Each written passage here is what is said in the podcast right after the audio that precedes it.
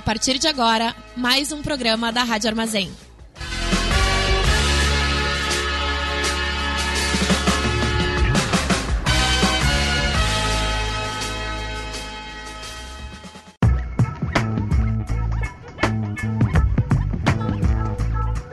Começa agora o programa do Boca Jornalismo na Rádio Armazém. Boa noite para todo mundo ouvindo a Rádio Armazém. Eu sou Luiz Gustavo dos Santos, sou estudante de jornalismo e sou novo aqui no Boca. O Boca Jornalismo é uma iniciativa de jornalismo alternativo, aprofundado e local aqui de Santa Maria, toda segunda-feira às 19 horas aqui na Rádio Armazém. Se quiser ouvir os programas que nós já produzimos, pode procurar a gente em podcast no Spotify ou no Mixcloud. Do outro lado da tela e do microfone está Caroline de Souza. Oi, gente. Oi, Luiz. Eu sou a Carol, estudante de jornalismo e também sou nova integrante aqui do Boca. Esse é o primeiro programa do Boca Diurna, um projeto dedicado à cobertura do período eleitoral em Santa Maria do Boca Jornalismo. Esse projeto de cobertura das eleições teve sua primeira edição em 2018, quando os candidatos que tinham base eleitoral na cidade foram os alvos das nossas reportagens. Além dos programas aqui na Rádio Armazém, o Boca Diurna também está produzindo reportagens sobre as eleições, lá no nosso site bocajornalismo.com. Já publicamos por lá uma matéria sobre as atribuições dos cargos públicos. Também estamos no Facebook e no Instagram, arroba bocajornalismo. Segue a gente e manda mensagem se quiser comentar algo que falamos por aqui dar sugestões, lembrar de algo que a gente esqueceu. Segue também a Rádio Armazém, que está no Facebook, no Instagram e no Twitter, no arroba radioarmazém.net. A ideia do Boca de Urna é levantar questionamentos importantes para Santa Maria e ajudar os cidadãos a tomarem uma decisão informada nas urnas. Por isso, para o programa de hoje, conversamos com alguns líderes comunitários para entender qual é a situação dos bairros de Santa Maria e saber o que eles esperam das eleições. Se você tem escutado os programas da Rádio Armazém, sabe que a programação da rádio está um pouco diferente por causa da Covid-19. Tem programa inédito todos os dias, mas alguns, tipo do Boca, têm sido gravados e não ao vivo, como costumavam ser. A gente não sabe até quando vai ser assim, Respeitando o isolamento social, nós estamos nas nossas casas e gravamos o programa antes das 19 horas, o horário em que ele vai para o ar. A gente aproveita nesse momento para pedir desculpas se houver algum ruído causado por problema de conexão ou alguma coisa do tipo. Qualquer sugestão que você tenha sobre o formato, mande para a gente. Antes da pauta principal do programa, vamos ouvir o boletim que o Maurício Fanfa preparou para a gente com as últimas informações locais e regionais sobre a Covid-19. Boa noite, Caroline e Luiz Gustavo. Sejam muito bem-vindos à equipe do Boca. Prazer demais ter vocês aqui. O boletim epidemiológico de Covid-19 no site da Prefeitura de ontem, 18 de outubro, registra 86 óbitos decorrentes de coronavírus na cidade. Atualmente, são 5.596 casos confirmados e 4.898 curados, o que produz uma estimativa de 698 casos ativos em acompanhamento.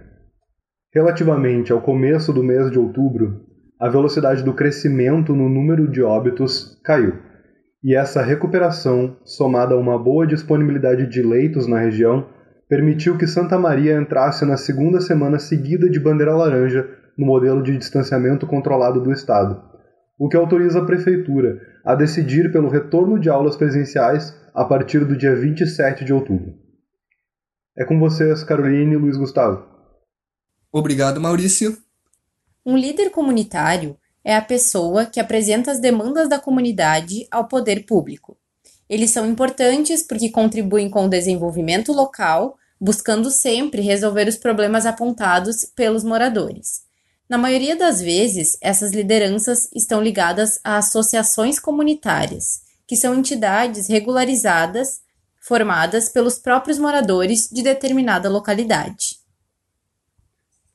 Fomos atrás de algumas delas para saber qual a situação atual dos bairros, o que foi feito e o que não foi feito, e também o que as comunidades estão esperando dos próximos candidatos eleitos.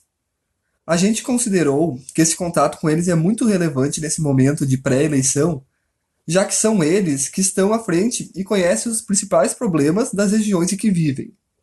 E uma coisa que a gente enfrentou logo de início foi uma dificuldade de mapear essas lideranças e representações.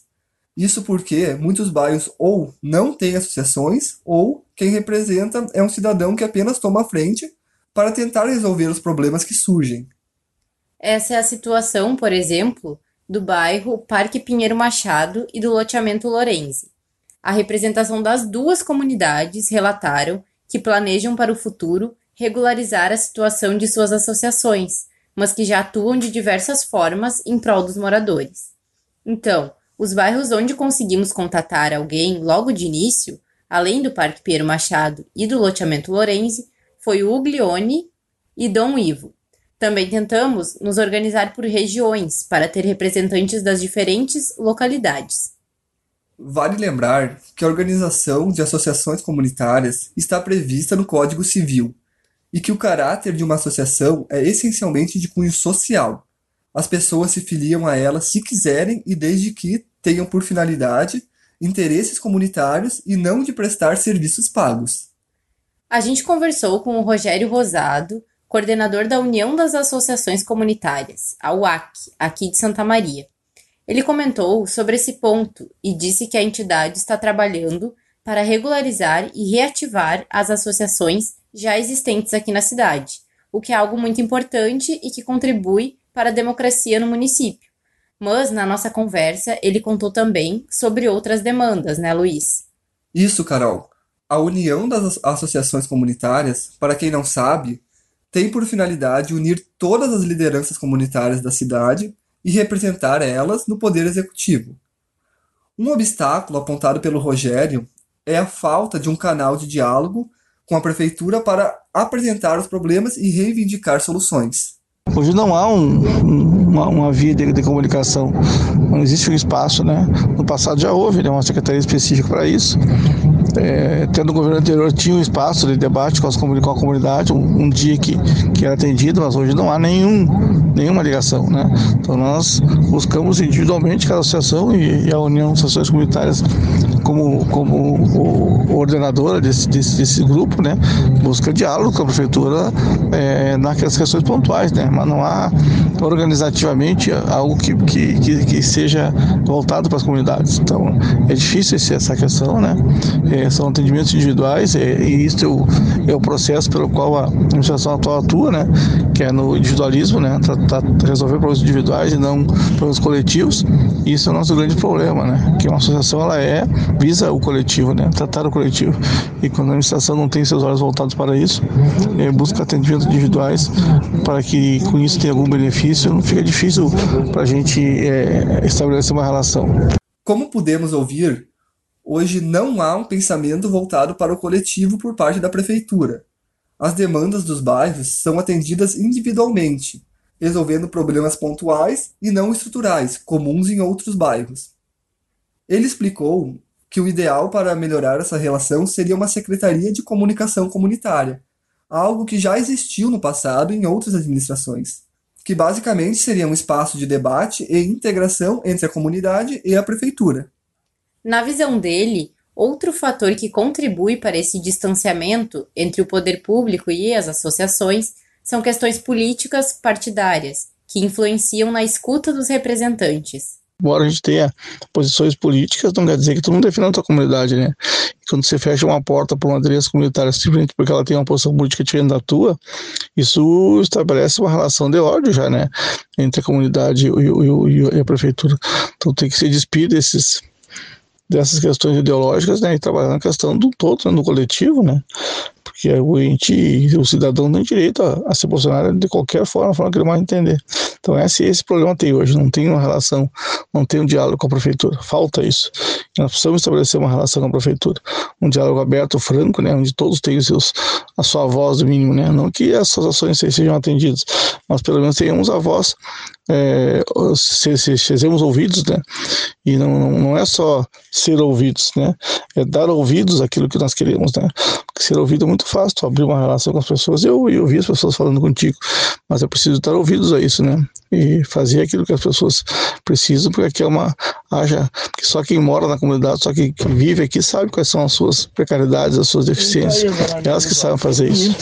Uma alternativa que foi encontrada pelo, pelo bairro Parque Pinheiro Machado, por exemplo, foi a criação de grupos no Facebook para denunciar os problemas do bairro. O representante Leandro Marques contou como surgiu essa iniciativa e, inclusive, sugeriu que a gente falasse disso no programa, porque pode ser uma boa opção para outros bairros. A gente, assim, ó, começou fazendo um grupos no Face para chamar a atenção do poder público, da prefeitura. Uh, criamos o grupo Parque Pinheiro Machado Maior Abandonado. E através deles a, a o começo era para a gente botar propagandas, mas claro levar algumas demandas para para chamar atenção da, do poder público, tipo ruas abandonadas, falta de iluminação.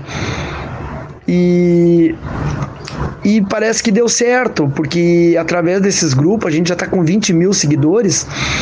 Esse grupo a gente já conseguiu algumas demandas importantíssimas para o bairro, tipo um alagamento que dava aqui, um alagamento histórico, mais de 40 anos, parece que foi resolvido. Aqui na Rua Maranhão, Rua Pernambuco, Jolino Preto, Rio Branco, várias outras ruas, né? Mas essas são as principais que mais alagavam. E foi resolvido. Essa é uma iniciativa que deu certo para chamar a atenção dos governantes para os problemas da comunidade. Mas claro que não é o ideal que a comunicação aconteça assim, né? É preciso que o poder público disponibilize canais e espaços de diálogos com essas pessoas. E é justamente essa dificuldade de diálogo com a prefeitura que impede que outros problemas possam ser resolvidos.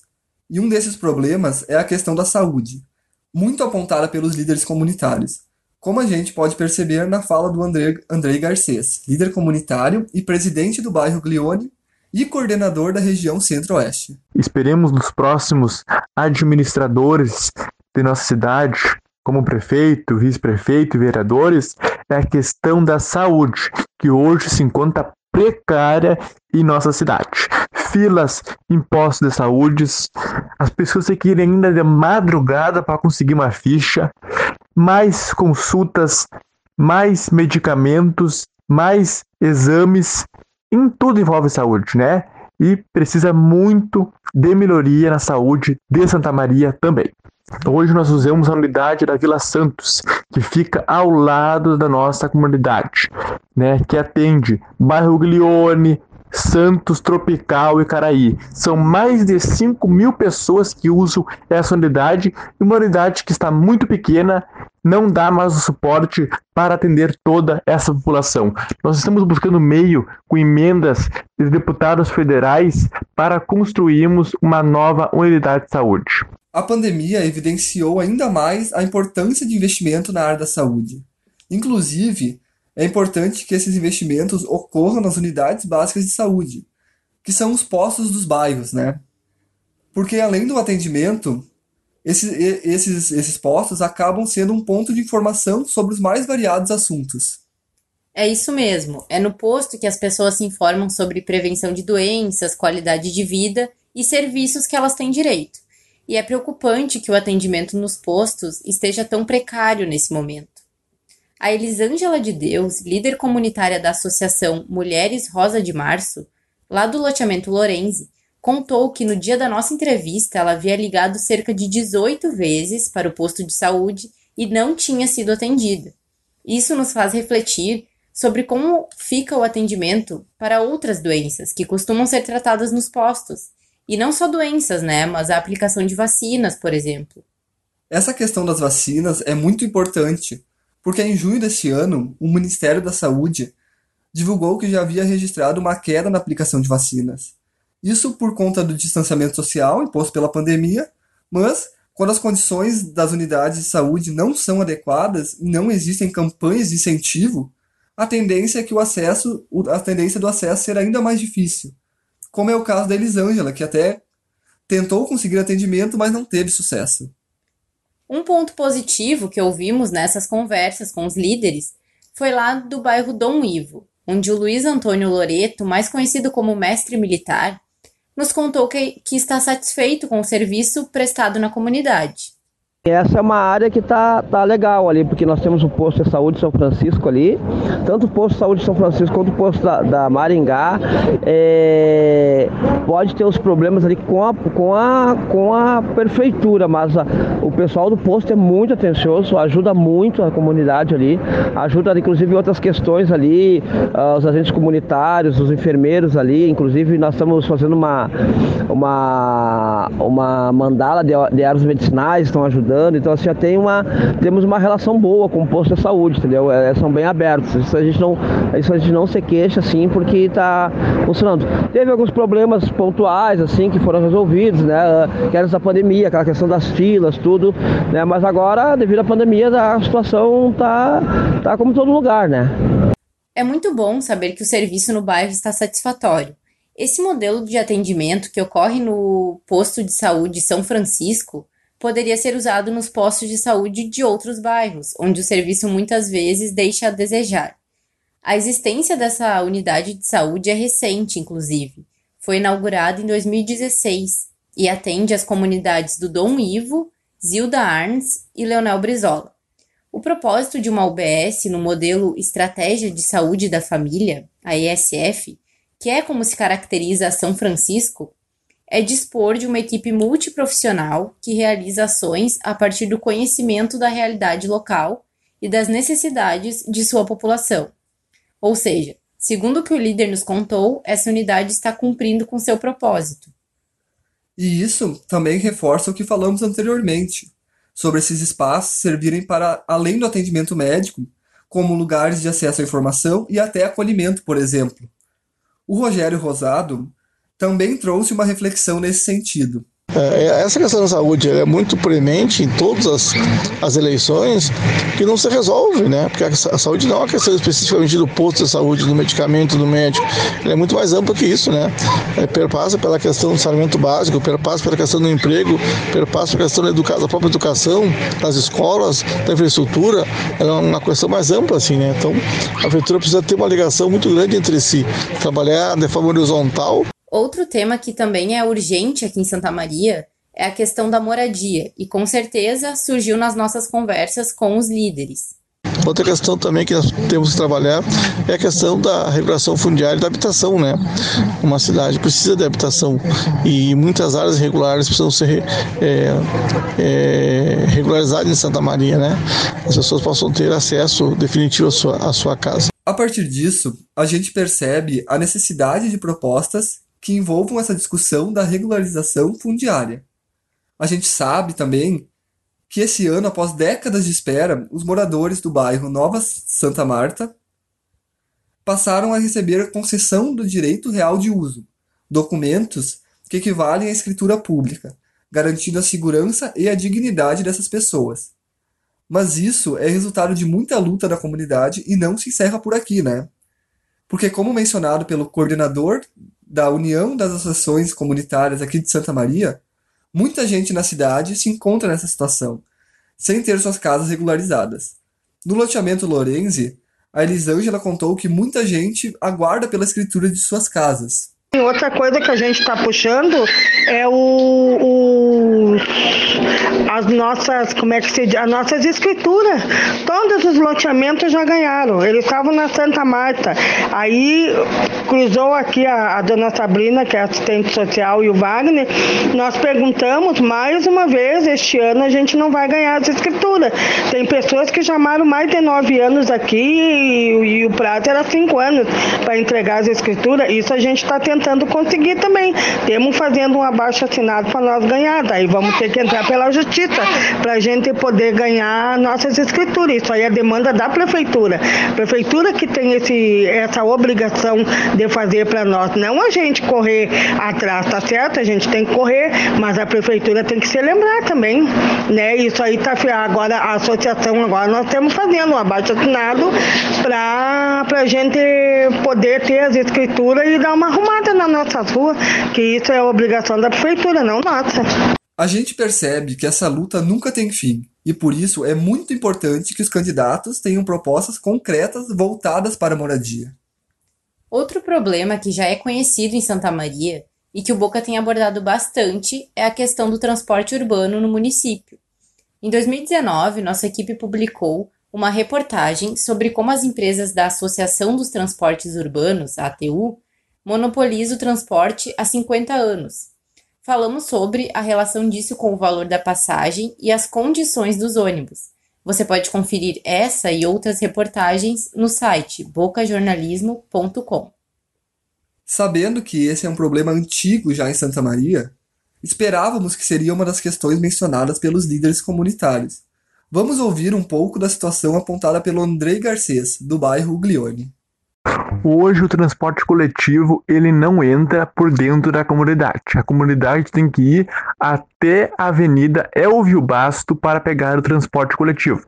Nós temos moradores cadeirante, moradores idosos, temos escola, temos empresas dentro da comunidade.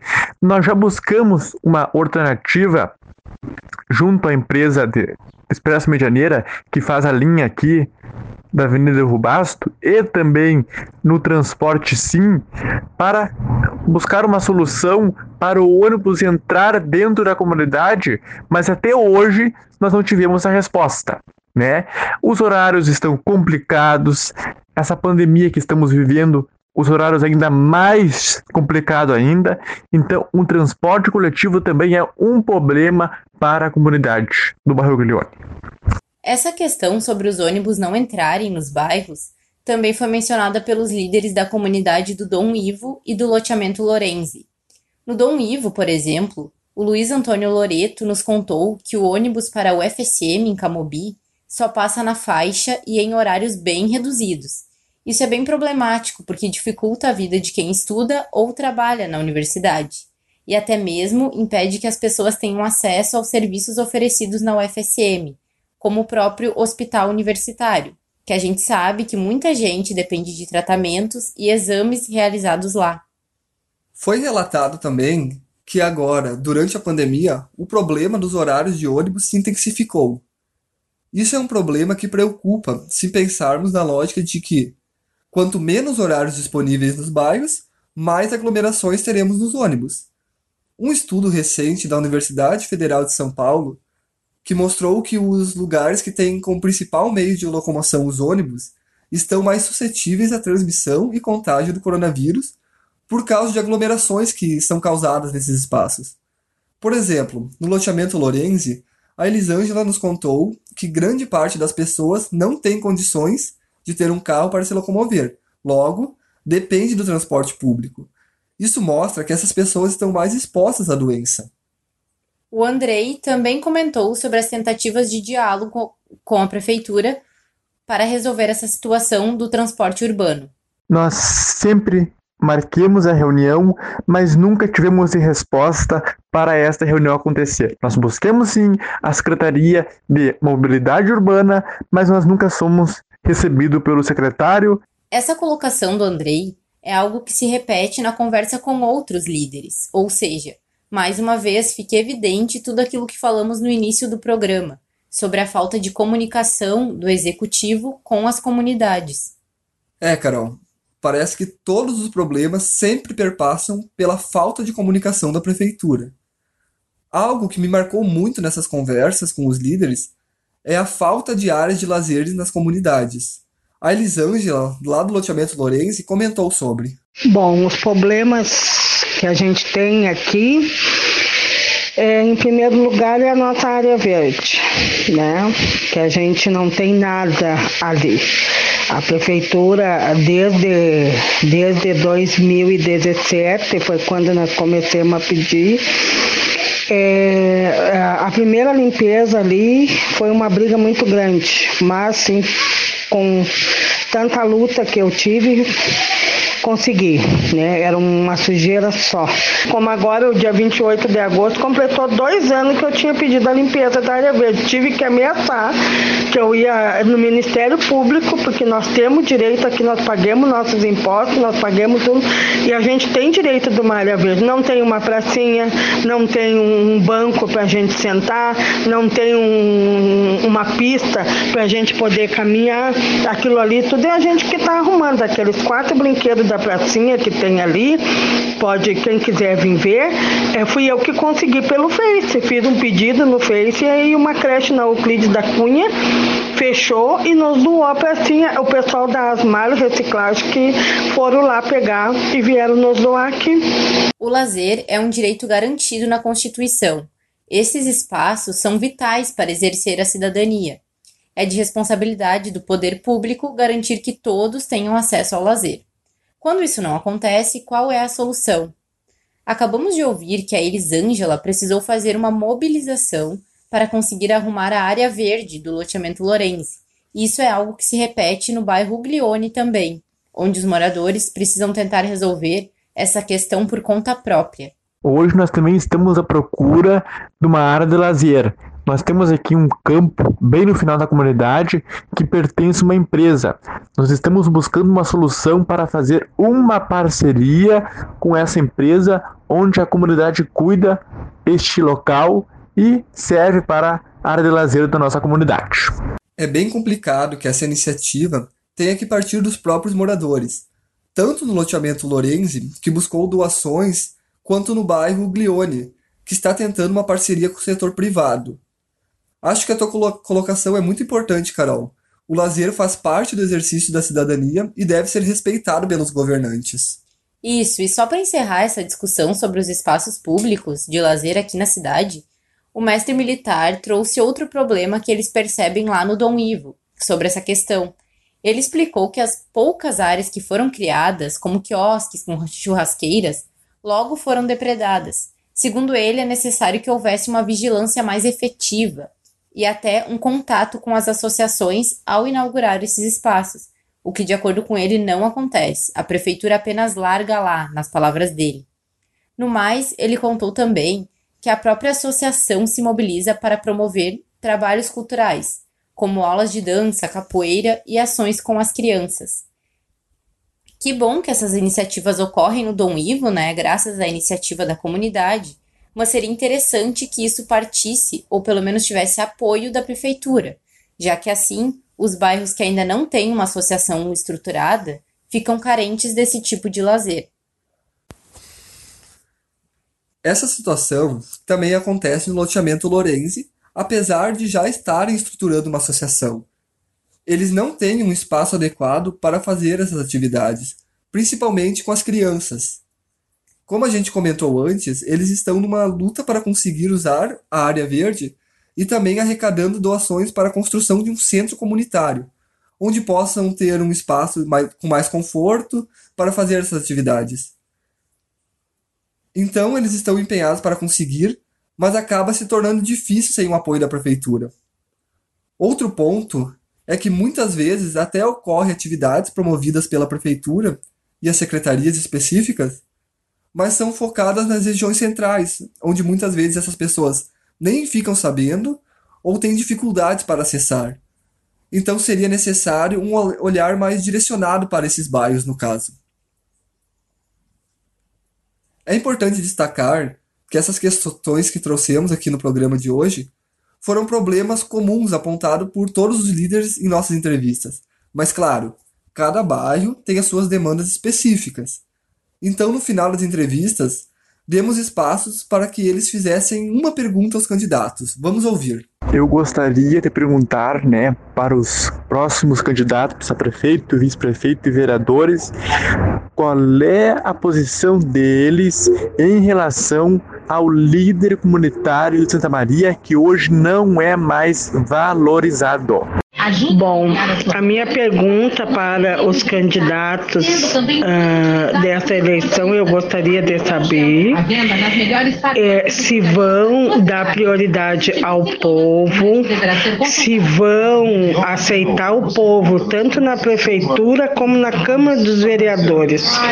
Não adianta nós pedir voto agora, e sendo que a gente vai tanto na prefeitura como a Câmara dos Vereadores, a gente recebe não e viram as costas pra gente. Eu gostaria de saber isso, se eles vão nos tratar como a gente como a gente merece ser tratado e não só ser lembrado do povo quando quando é para votar, né? Porque tem muitos que preferem ganhar multa e não votar.